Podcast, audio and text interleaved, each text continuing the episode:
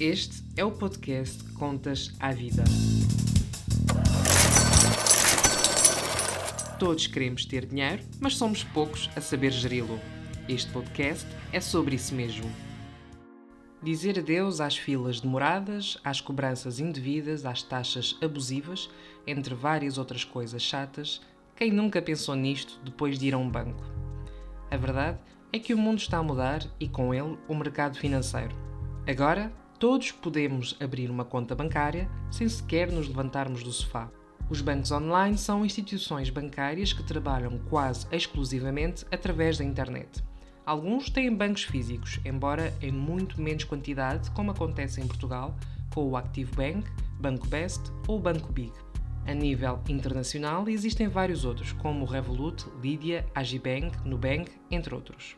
Estes bancos incentivam os clientes a realizarem todas as operações pelo computador ou smartphone, em vez de terem de se deslocar a um balcão.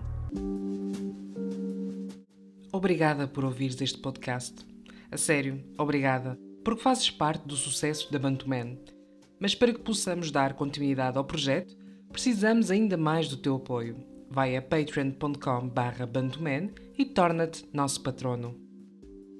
Os bancos online oferecem praticamente os mesmos produtos e serviços que os bancos tradicionais, mas, por privilegiarem o contacto digital, limitam as operações possíveis ao balcão. Por exemplo, não é possível fazer levantamentos de dinheiro num balcão físico de um banco online.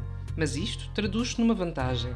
Se têm menos despesas de infraestruturas e funcionários, por exemplo, têm maior liberdade para oferecer produtos mais rentáveis aos seus clientes.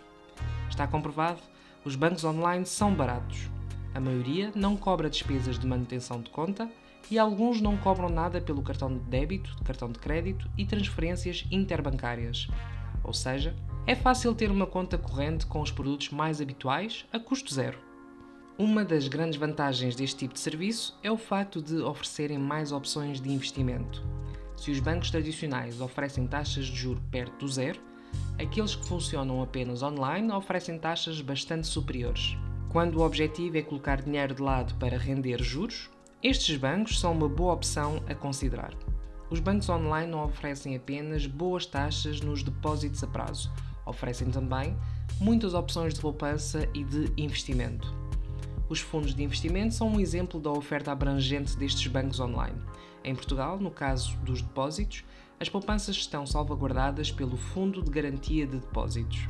Para quem mesmo assim é renitente em usar este tipo de serviço, um inquérito de 2014 da Dinheiro e Direitos concluiu que, em Portugal, os bancos online são os que possuem o maior número de clientes satisfeitos, com 78 pontos, enquanto os tradicionais alcançaram apenas 64 pontos.